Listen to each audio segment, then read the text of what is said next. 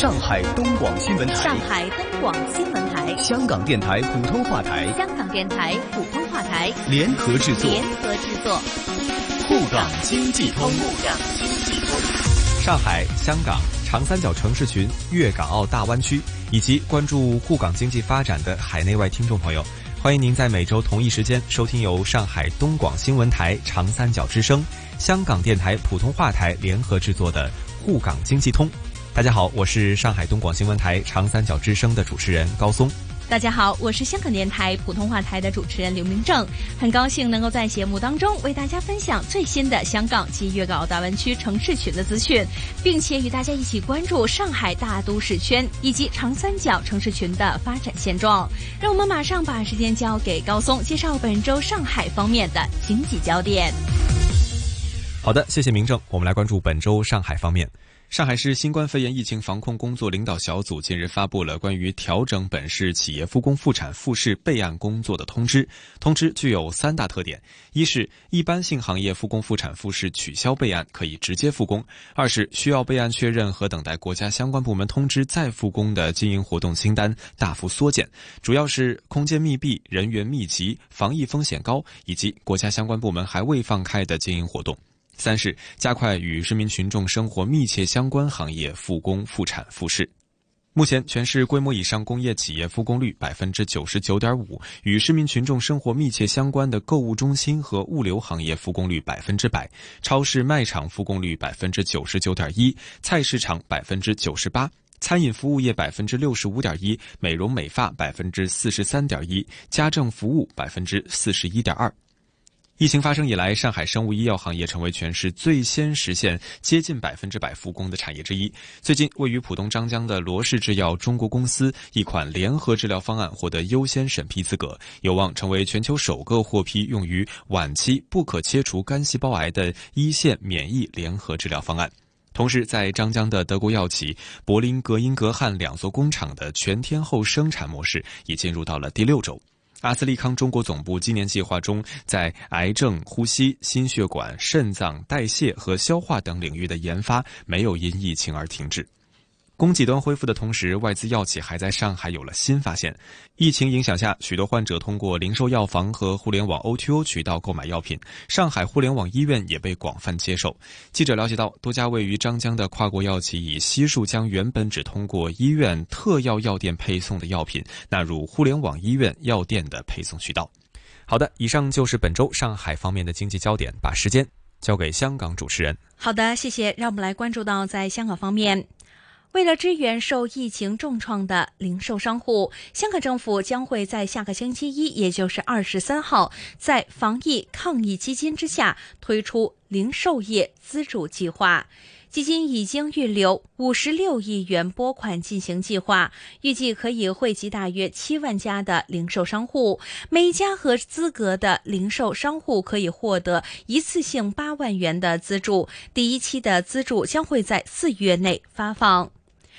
计划里面涵盖向一般大众销售实体货物，供个人或家庭消费或使用的商户，而在转售过程当中，货物并没有涉及到加工改造。计划采用政府统计处进行各类经济及就业调查时候对于零售业的定义，并且符合相关的国际行业分类。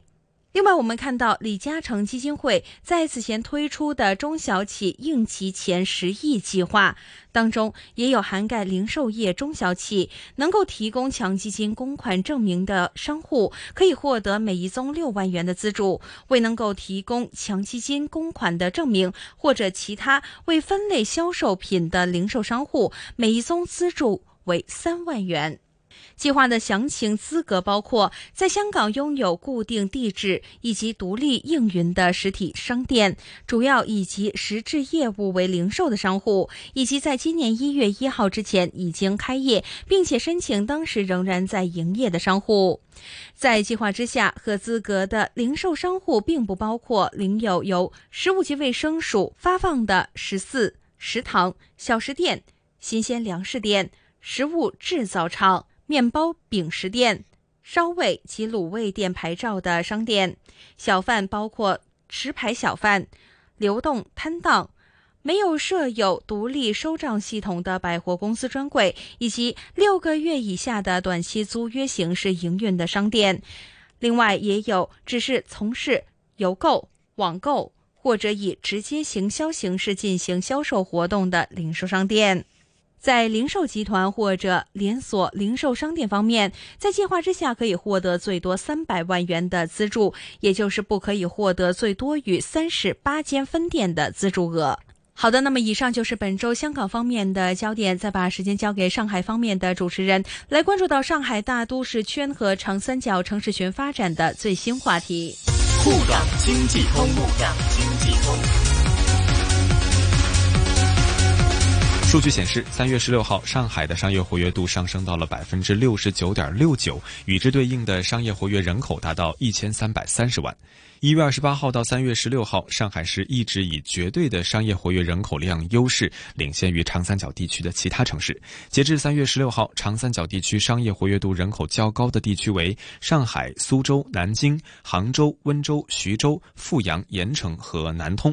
以上结果是根据实时人工智能大数据监测等方式得出的。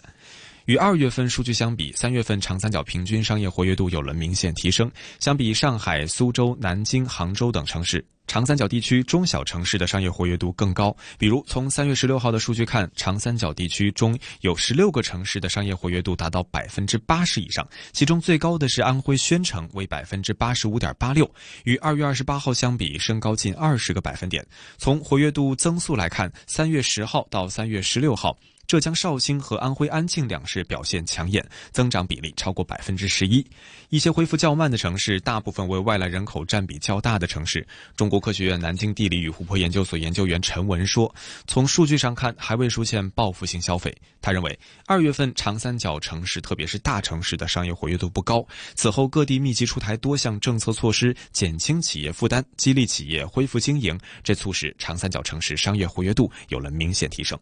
三月十六号，随着 K 幺三五幺次列车从徐州站开出，一百九十八名徐州及周边地区的务工人员踏上了去往乌鲁木齐返岗之路。这是长三角铁路组织开行复工专列一个月以来的第一百五十九列。截至当天，长三角铁路已经运送务工团体一百二十一批次，九点七万多人，日均开行专列五列，日均运送务工人员三千两百多人，为浙江、江苏等地近千家企业复工复产纾困。好的，以上就是本周上海大都市圈和长三角城市群的最新话题。再请香港主持人为大家分享粤港澳大湾区的相关发展。好的，谢谢。让我们来关注到在大湾区方面。在当前全球竞争日趋激烈的大环境之下，大湾区发展规划为粤港澳三地的经济社会发展等等带来了历史性的机遇，对于国家推进新一轮的改革开放也有巨大的意义。粤港澳大湾区作为国家科技创新的沃土，是经济发展的重要增长和引领技术变革的领头羊。在当下，新型冠状病毒疫情在全球蔓延，对于全球经济、社会等等都造成了较大的冲击。社会各个政府纷纷采取多项的举措来支持疫情过后的经济复苏。中国则提出了科技基础设施建设作为经济复苏的重要动力，当中涵盖五 G、数据中心、人工智能等等多项的技术领域。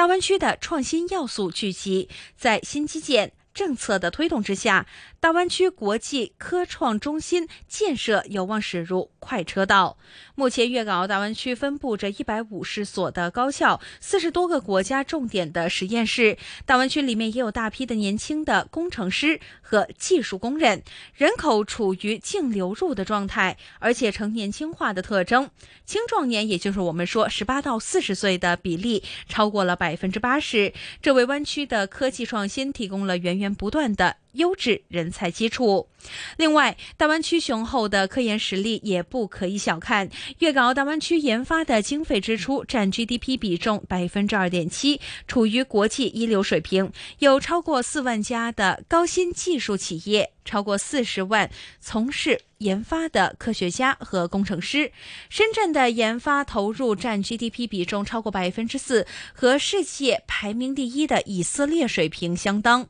好的，以上就是有关于粤港澳大湾区城市群的最新分享。我是香港电台普通话台的刘明正，再次请出上海东广新闻台的主持人。谢谢明正，也谢谢大家。每周同一时间，在香港电台普通话台、易线金融网节目和上海东广新闻台长三角之声中国城市群栏目共同关注沪港两地经济交流。我们下期节目再见，下周见。沪港经济通，沪港经济通，上海东广新闻台、香港电台普通话台。联合制作，联合制作。